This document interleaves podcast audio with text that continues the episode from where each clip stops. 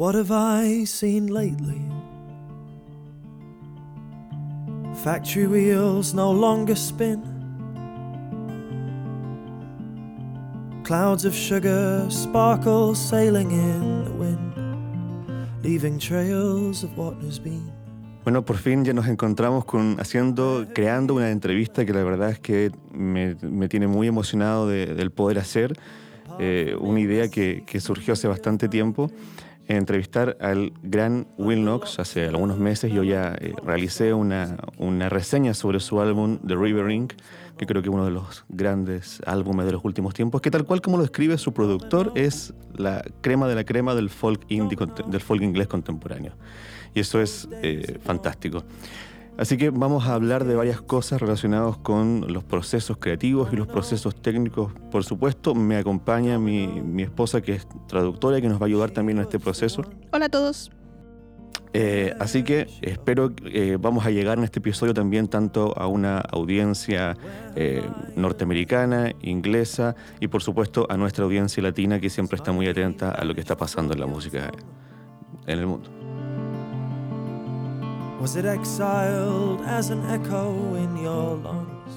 Hola a todos, mi nombre es Rebeca y voy a hacer lo posible por traducir a Will al español para que ustedes también lo puedan entender, ¿ya?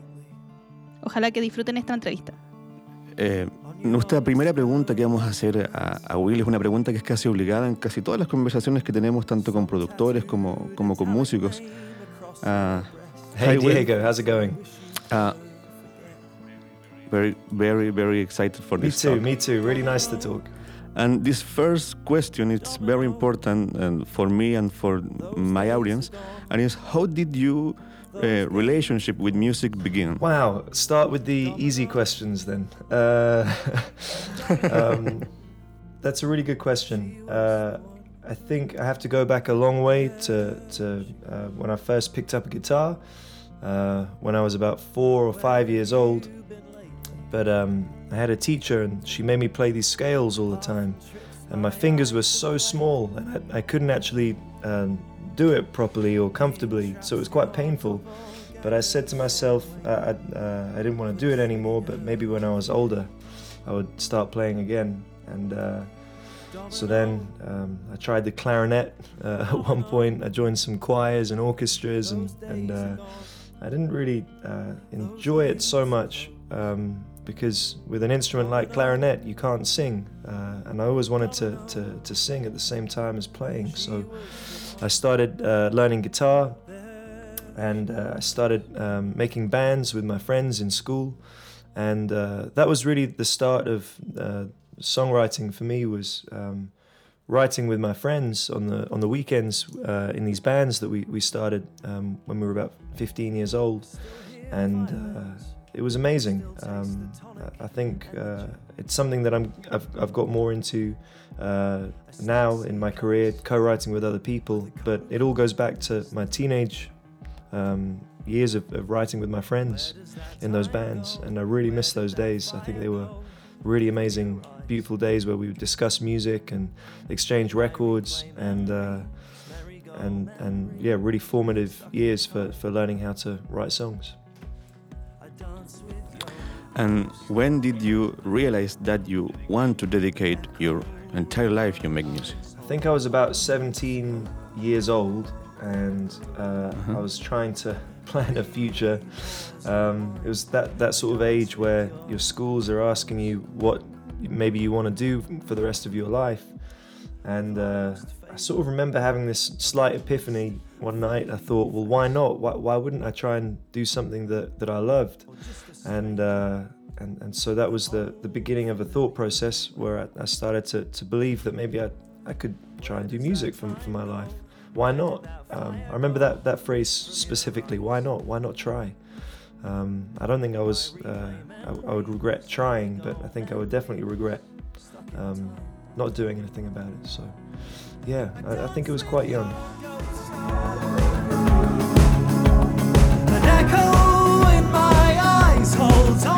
Bueno, Will nos cuenta en la primera pregunta que su relación con la música comienza cuando le regalaron su primera guitarra, aproximadamente entre los 4 y los 5 años, y que le costó bastante tocar porque le dolían los dedos, entonces dejó de tocar la guitarra y pensó que podía intentarlo quizás más adelante. Luego comenzó a tocar el clarinete, pero el problema del clarinete era que no podía cantar con él. Así que agarró la guitarra y ya en la adolescencia empezó a hacer música con sus amigos. También Will nos cuenta que extraña bastante esa época de su adolescencia, cuando era más inocente y hacía música con los amigos y los compañeros. A la segunda pregunta también, Will nos habla de que se decidió por este camino de la música ya hace unos siete años cuando estaba en la escuela y se preguntaba qué quería hacer por la vida y dijo, bueno, ¿por qué no? ¿Por qué no seguir por este camino? Y no se arrepiente de ello. También esto nos lleva a un, a un mensaje que es muy propio de, de, lo que nosotros queremos transmitir en este medio, que es realmente dedicarse a hacer lo que uno ama, rodeado de las personas que, que uno, que uno ama.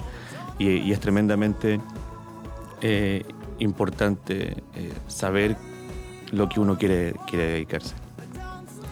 En este caso yo siempre me pregunto si hay alguien, hay, hay unas ciertas figuras ¿no? dentro de la cultura, de la historia de la cultura, que nos eh, influyen, que nos despiertan, que nos hacen decir, oye, esto es interesante, hay algo aquí. En este caso yo me pregunto si hay compositores, productores, poetas otros artistas que también hayan eh, despertado la, la, idea, la curiosidad estética, técnica, artística de, de Will. Uh, Will, it's, is there a composer, producer, or poet who has been important in this decision?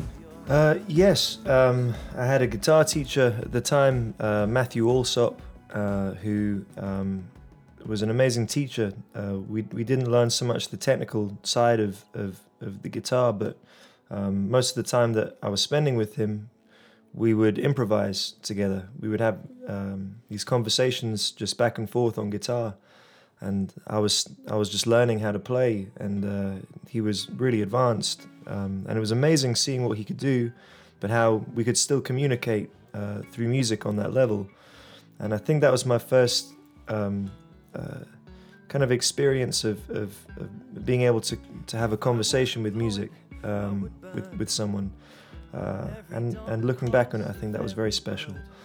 Um, but in terms of, of uh, maybe less personal inspiration, um, I think uh, if I look back to, to, to, the roots of what I want to do as a, an acoustic singer songwriter, um, I think maybe Nick Drake and Tracy Chapman and uh, uh very long time ago when I was 17, I remember a lot of acoustic musicians were, were popping up like uh, Jack Johnson and Ben Harper and John Mayer, uh, a lot more contemporary artists, but but it kind of um, it was nice at the time because it, it started inspiring me to, to to just pick up and try and copy what they were doing, and, and then I would get into more more uh, sort of classic artists like um, Bob Dylan and Leonard Cohen, and and uh, and just really start to, to, to get into all these different kinds of folk music.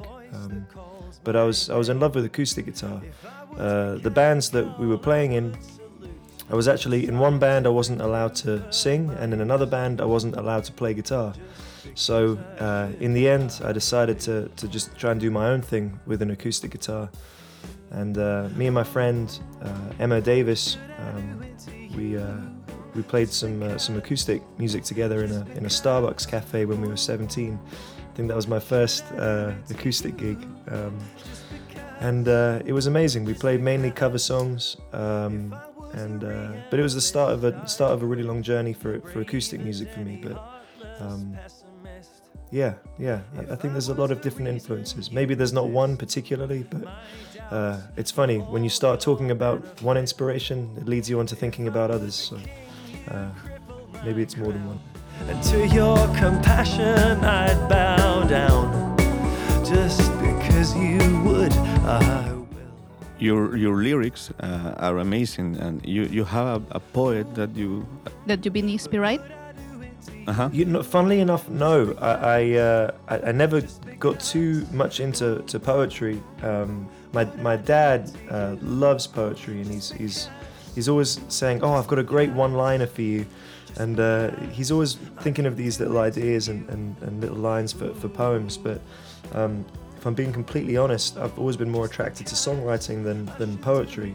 Um, I think that the, the words I like to use generally come from uh, personal experiences as much as possible.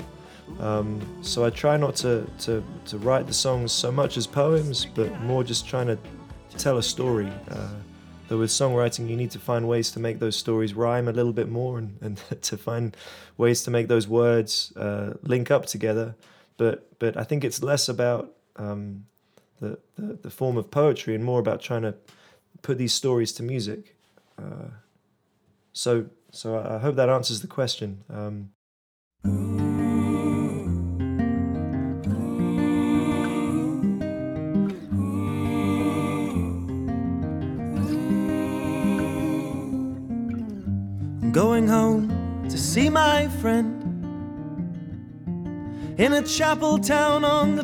Bueno, Will nos dice que sí, una de sus grandes influencias fue un profesor de guitarra que tuvo, con quien improvisaban diálogos de guitarra y con quien aún se puede comunicar a ese nivel musical. A nivel de otros compositores ya más famosos se refiere a Nick Drake, Tracy Chapman, Jack Johnson, John Mayer, Bob Dylan, Leonard Cohen, también nos cuenta que él estaba en dos bandas y en una cantaba y en la otra tocaba guitarra hasta que luego se decidió a hacer lo suyo, que era tener su propia banda. Eh, Diego le preguntaba acerca de la poesía, si es que tenía algún poeta que lo inspirara, y él dice que no, que no es un gran lector de poesía, que su papá sí es un buen lector, y que su forma de escribir sus letras es más acerca de contar una historia que de hacer poesía. Slipping through ivy stones. Will? Hello. Do you hear me? I, I can hear you, Rebecca, yeah. Yes, I have a question, very personal, yet. Sure. Yes, I want to ask you how is the Matador and the Acrobat tree related with Nick Drake? Ah, yeah, a, a skin too few, the secret track at the end. Yes. Um, you know, that was one night I'd, I'd watched the documentary, uh, which I think was called "A Skin Too Few," and uh, and I think it's a quote from his sister, uh, and she says, um, I think it's, I, I, I, hope I get the quote correct. Maybe you can uh, look it up and correct me later. But I think she said she thought the next problem was that maybe he was born with a skin too few, and uh, I think that's where the title of the documentary comes from. And at that time, I was um, he was such a huge inspiration uh, for me. Um, the the the atmosphere, the the guitar style, uh, um, the, the, his voice, everything about him just uh, it really drew me in. And um, so I wanted to write a, a, a song that, that was a, a, bit of a tribute, but at the same time, uh, I didn't feel like it it belonged in the same way as the other songs did on that record. So I wanted to, to pay a tribute but not necessarily um, have it as part of the story on the Matador and the Acrobat. Uh, which is why I, thought a secret track was a nice way to, to, to do that. Um, so yeah, that's that's how it ended up on the record. And I'm really glad that you saw the link. I think that's amazing.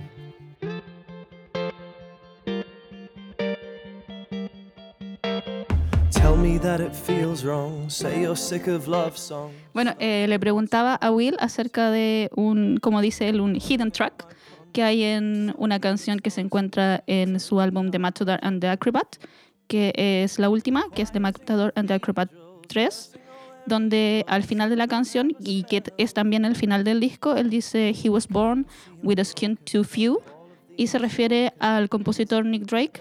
Él nos cuenta que cuando vio el documental, que tiene este título, Skin Too Few, su hermana, habla que quizás el problema de Nick era que él había nacido con una piel de menos, que quiere decir más o menos que era una persona muy delicada, muy sensible.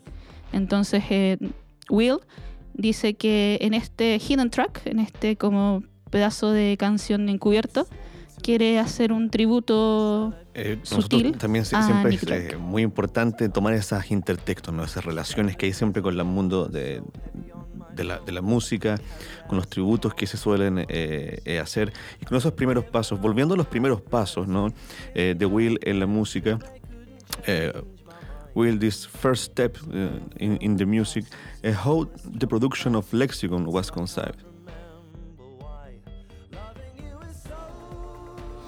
Wow. Uh, yeah, Lexicon was a strange one. We we just finished uh, the Matador and the Acrobat, and uh, I felt that there was, um, I felt that I really wanted to follow up quickly with another another EP, and I had a few songs, um, particularly Icecapades, uh, that was written very shortly after uh, the Matador and the Acrobat, and uh, it, kind of got me.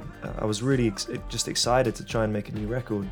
Um, so uh, when I spoke to Fab, uh, Fab Dupont, who's um, produced uh, those two records and, and EP, um, we uh, we kind of went for a bit more of an experimental approach because the five songs that are on Lexicon, um, it wasn't like the Matador and the Acrobat where maybe that was three or four years worth of songs whittled down into 13 tracks.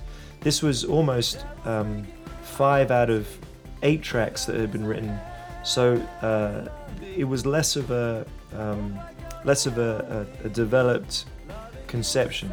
It was more of, of, of, of, just my thoughts at that time and, and in, a, in a much shorter space of time.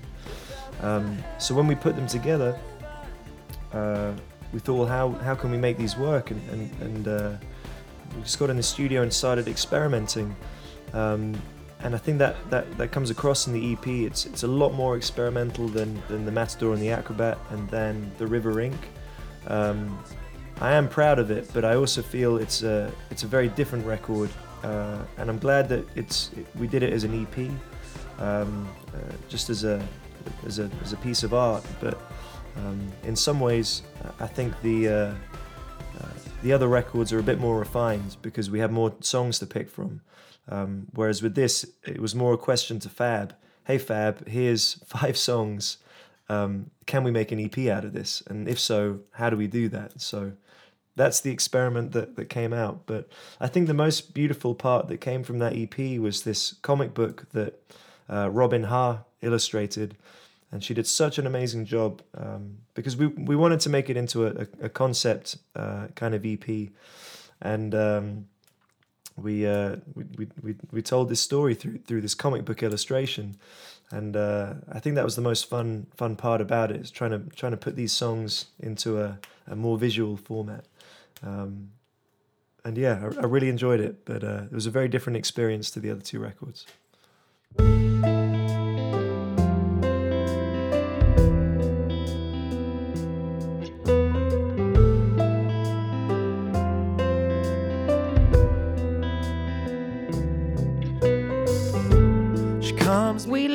Habla de que cuando terminaron The Matador and the Acrobat, estaban muy entusiasmados con hacer un nuevo disco y como tenían estas canciones, de ocho canciones que tenían, eligieron cinco. Luego se preguntaron cómo hacer que estas canciones funcionaran y fue directo en el estudio donde se dedicaron a trabajar estas canciones, transformándolas en algo un poco más experimental que los otros discos.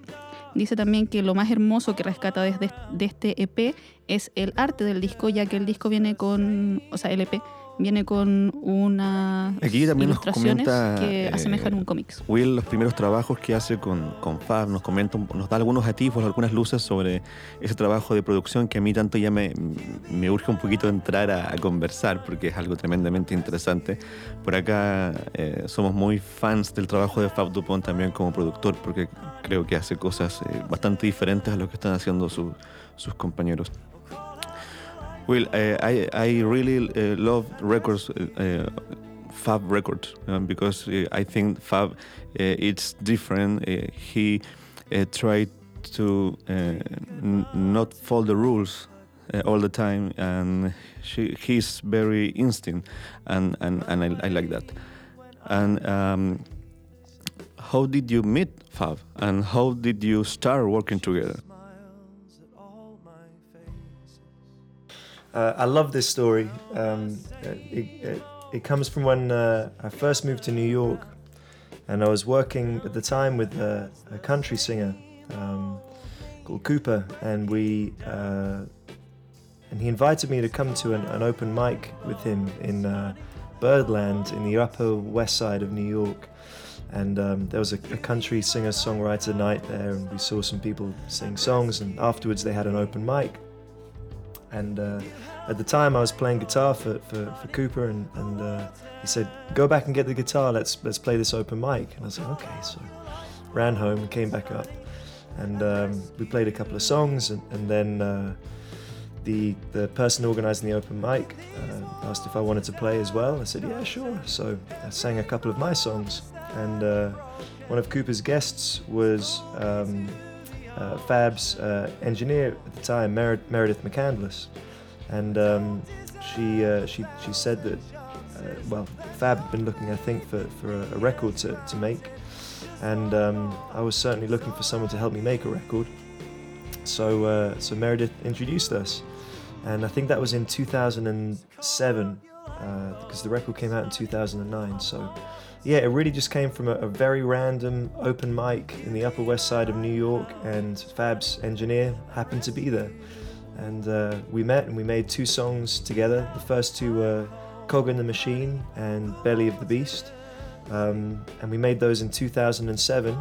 And then it took another year until we got together and found time and uh, got tight enough as a band to, um, to record the other uh, I think 11 songs that are on that record. Um, so it was quite a process, but but just so lucky. You just never know when those opportunities are going to be around the corner, and uh, I, you know I'm so grateful um, for, for for Cooper inviting me out that night and uh, telling me to, to, to go and grab the, grab the guitar and and uh, for us playing those songs because without it, I would never have met Fab. I would never have made those records and I have no idea what I'd be doing now. You just don't know. So, uh, yeah, it's nice. I like that story.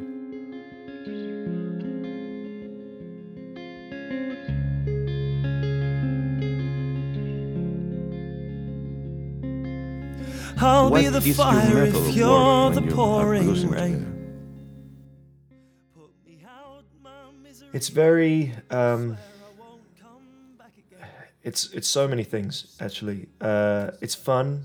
It's friendly. It's open. It's experimental. Uh, there's a lot of conversations and um, and then Fab just comes out with these uh, just great ideas where he's like, right, I think this is how it should go, and he'll see an arrangement in a way that you might have been playing that song 100 150 times and then he goes actually what if you tried it like this and and he'll he'll tweak around the arrangements here and there and uh, introduce a new drum machine or synthesizer or suggest a, a string quartet here or, or um, uh, he, he's, he's full of just fantastic ideas and he's such a pleasure to work with.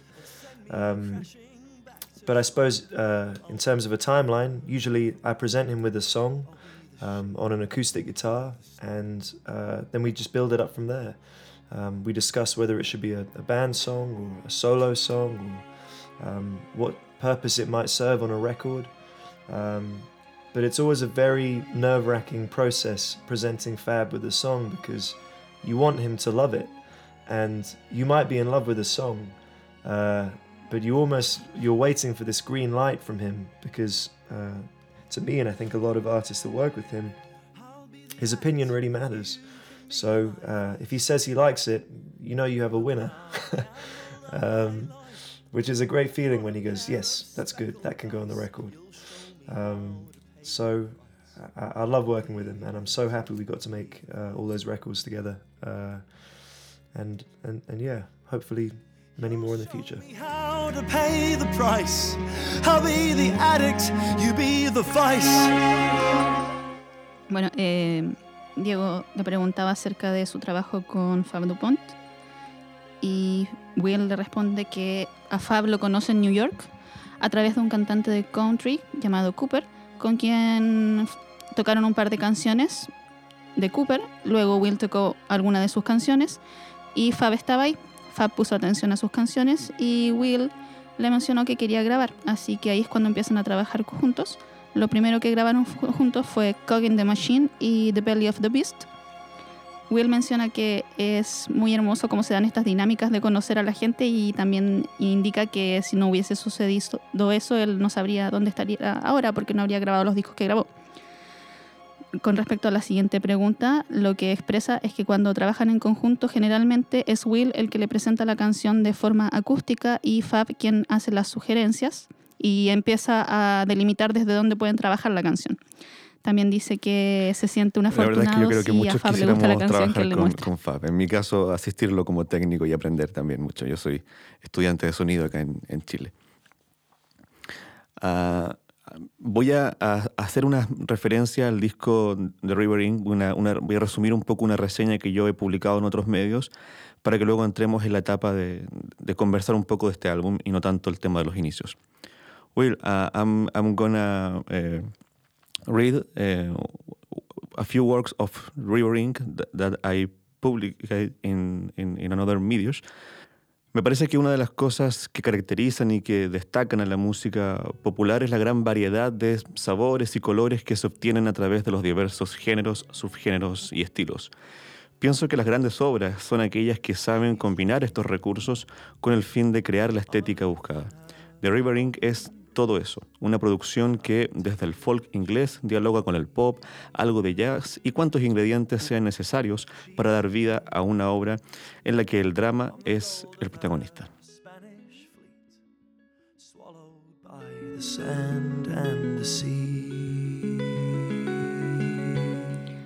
One of the things that characterize and highlights popular music is the great variety of flavors and colors that are obtained through various genres, subgenres, and styles.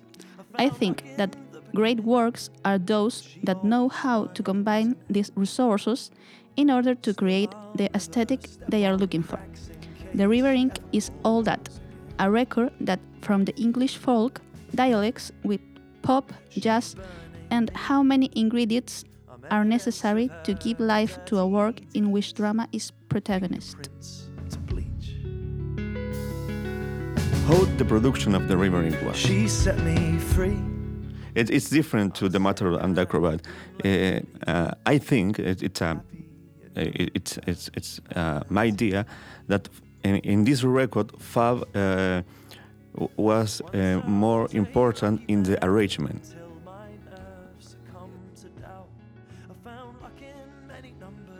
Yes, certainly. Um, the first record, The Matador and the Acrobat, uh, I've been playing with um, mainly acoustic musicians. Uh, actually, it's, it's mostly the same musicians on, on both records, but um, it made more sense to, to make that record as, a, as an acoustic uh, five piece band banjo, fiddle, upright bass, acoustic guitar, and drums once we finished that and lexicon uh, i thought it was it would be nice to, to try and make something that um, we could try and present to to, uh, to radio to, to other media that, that wasn't necessarily um, paying as much attention to a folk record. So there was definitely a, um, a, a- we were trying to think maybe with songs like room for two and a dance with your ghost and just because maybe there's enough of a groove that, that we could try and make them a little bit more um, I, I use this term uh, I don't know with hesitation but uh, radio friendly um, we were trying to get some more attention to, to the to the rest of the album I think. So um, with that in mind we, we wanted to, to to make the drums a little punchier. We wanted to incorporate some other instruments we wouldn't usually use and to put our version of I guess pop music on on these quite dark folky songs. Um, but of course that wasn't going to work for for most of these songs, which are very dark, acoustic, um, uh, ballady, uh, sensitive songs. So we automatically had this slight kind of contradiction, wanting to try and make a slightly poppier record, but also not necessarily having pop songs. So um, the ship in the storm, for example, had a full band arrangement. It went really large. It went huge, and and when we were mixing it and trying to arrange it, we were having some real headaches. And I remember um, just muting almost all of the tracks until it was just strings, guitar, and vocal, and. Uh, and, and and then we were like, actually, yeah, this works. let's let's do it like this. And uh, in some ways, I wish we'd done that on on a couple of um, a couple of more tracks. I, I think looking back on it, I, I, really would have liked to have taken, for example, um, "I Dance with Your Ghost" back a, a, a level. I'm really I'm really proud of, of, what we did, but I also think that it could have been done in a slightly more sensitive way, in line with songs like Domino and Riverside and Permanently Temporary. But at the same time, if we had done that, the album wouldn't have this crazy arc that it does. And I think a lot of people, weirdly enough, respond to that. Um, I, uh, I, think, like you say, it uses a lot of colors, and uh, and I think people like that about it too. So, you know, we always have uh, things that we might try differently a second time round, but um, I think it's uh, I think it's an interesting, uh, yeah, an interesting concoction of flavors.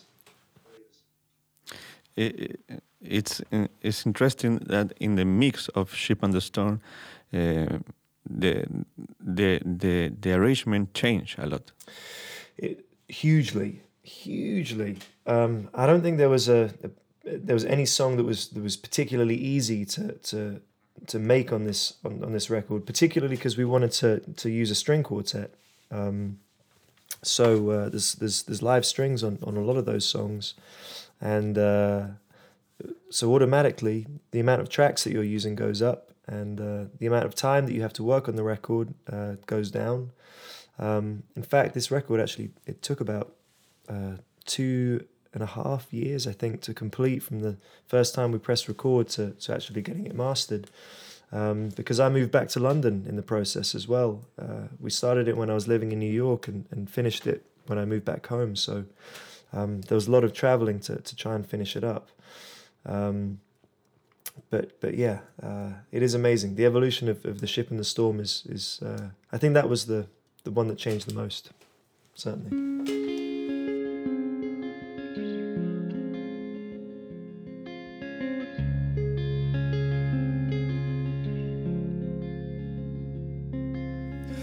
I'll be the fire if you're the pouring rain. Put me out my misery. I swear Diego le pregunta cómo es el trabajo de The River Inc. en la producción. Will responde que este trabajo fue más enfocado en hacer que el disco pueda escucharse en la radio, que hay mucha más atención y detalle en los arreglos. Es un disco más pop, y la batería es más presente. También tiene una gran cantidad de arreglos de la banda, que es mucho menos acústico de lo que él lo había pensado como disco. Dice también que esto generó para él un gran dolor de cabeza.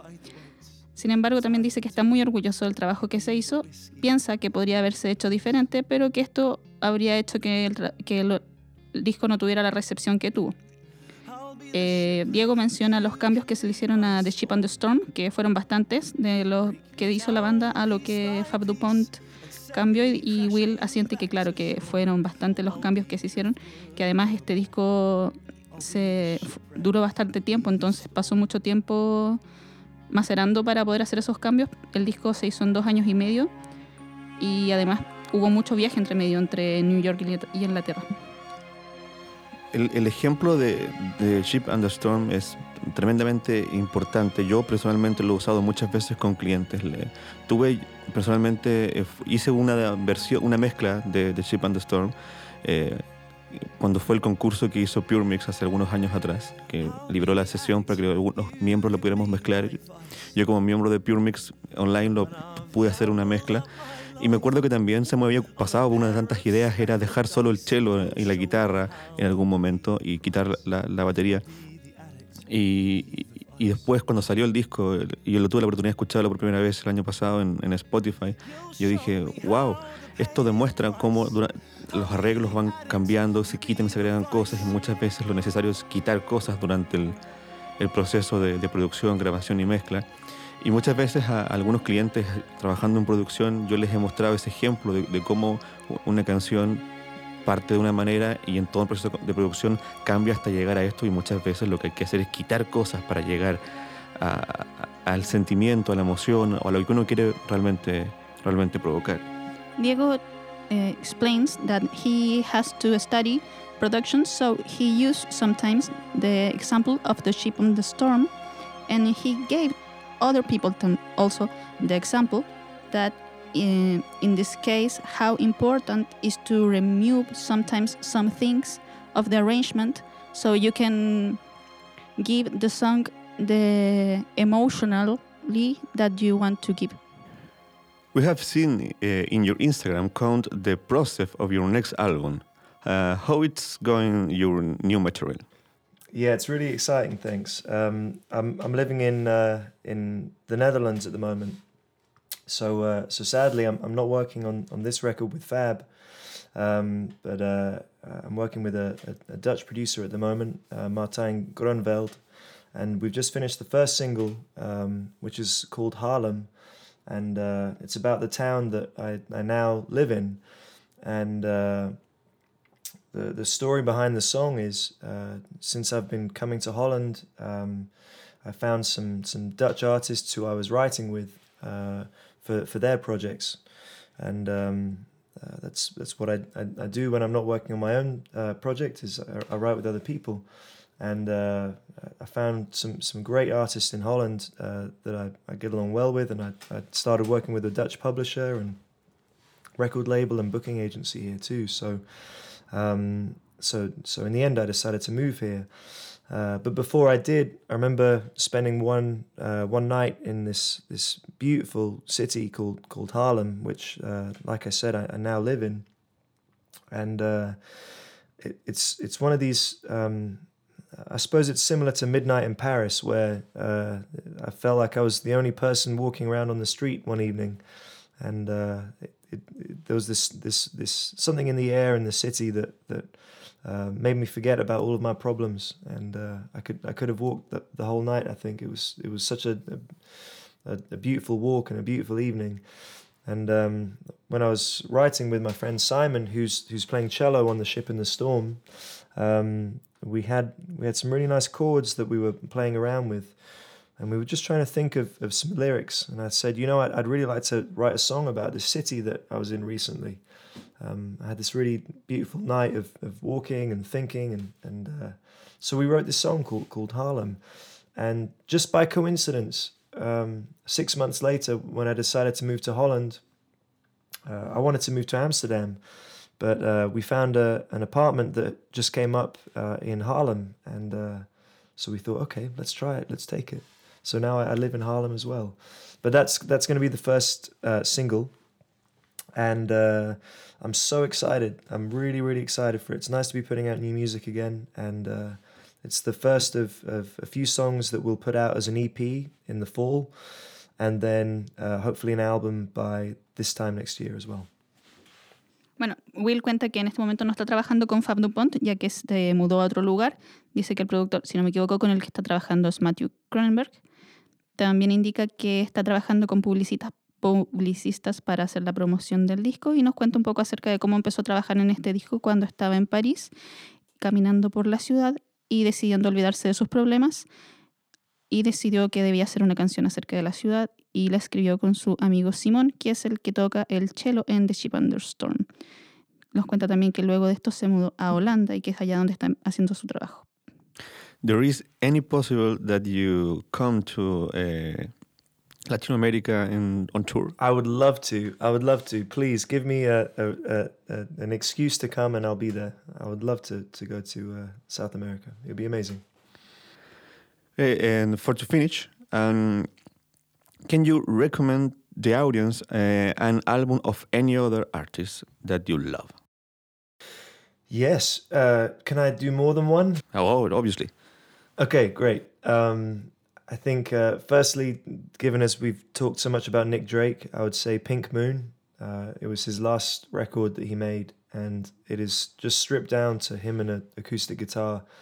And uh, it's so haunting and it's so beautiful. Uh, I really, really love it. Um, it was a huge inspiration behind uh, the Matador and the Acrobat, and uh, um, me getting more involved in alternate tunings. So uh, Pink Moon certainly is is one of them. Um, and more recently, uh, the the guy who played bass on um, most of these records, Chris Anderson. I remember we were coming back from a gig one night, and uh, he introduced me to this Bruce Springsteen record uh, called Nebraska, and uh, it was one of those records that we were, we're driving at sort of one one two in the morning down these empty American highways, and uh, this Bruce Springsteen record um, was just blasting on the, the speakers, and uh, it's the most perfect way to listen to that record. Driving at night with an empty road. Um, uh, I really, really think it's a, a, a, stunning, stunning album, and it was recorded on a, a, a tape machine. I think in um, Bruce Bruce's bedroom. I think um, with just him and an engineer, and I love those records. Um, I love Bruce for make for having the bravery to make such a raw, honest record, and I would love to do that one day as well. Just to sit down with the tape machine and and just play the songs as, as honestly as that. Um, but the uh, the songwriting's beautiful, and, and this tape hiss and everything that just sounds so unpolished, I, I think is is perfect um, in its imperfect ways. So I think those would be my two two top albums that I'd, I'd like to recommend. Eh, Will nos recomienda Pink Moon de Nick Drake y también en algo más reciente Chris Anderson, no estoy segura que haya dicho Anderson, en todo caso después lo vamos a revisar, su álbum Nebraska. De Bruce Springsteen. Estoy muy, muy contento de que hayamos podido conversar, de que hayamos podido hacer esta conversación, aclarar muchas dudas eh, y mucha información que no se tenía, que no es muy fácil de encontrar sobre el proceso de producción, sobre cómo conociste a Fab, por ejemplo, sobre cómo nació tu, tu amor o tu necesidad de hacer música o tu, tu, decisión de hacer música. Fue información que ya va a quedar completamente clara tanto para el público eh, hispano como para el público eh, anglo. Y, y, creo que tanto a los melómanos, a, a, tu público y a ti, esta entrevista haya sido un, un, agrado, esta conversación haya sido un agrado. Thank you, Will, for the interview, and it's a pleasure to finally meet you, only by voice, but meeting you. My, my pleasure. I, uh, I hope we get to meet in person uh, someday, and, and uh, thanks a lot for your, for your questions too. It's, it's so funny, and, until someone asks you these questions, a lot of the times you, you don't think about these, these answers. Like, I, I, I never thought... Um, why did I get into music? I just did, and uh, I haven't necessarily thought about the the production process that happens between me and Fab, because it just happens, and uh, it's it's really funny trying to analyze the uh, the the answers to these questions, um, and and and I hope I uh, answered them uh, as best as as possible. But I really enjoyed it. Thanks, Diego. Nice to talk.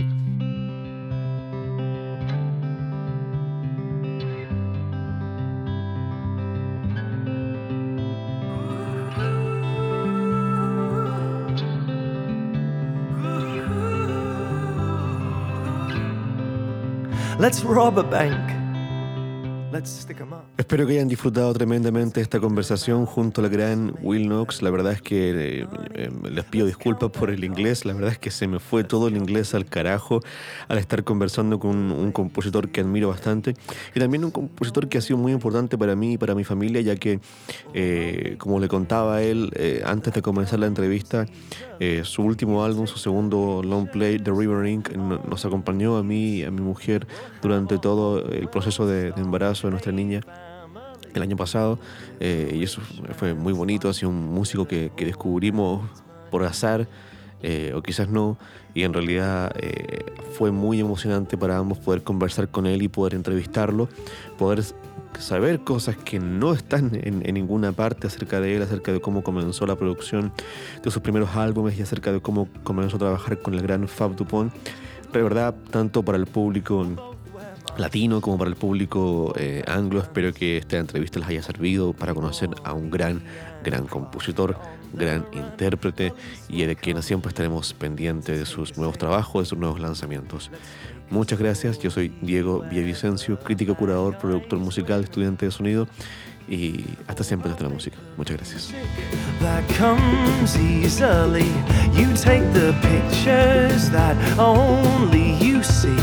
We'll have a home, we'll start a family. We'll live a rich man's life with a poor man's money.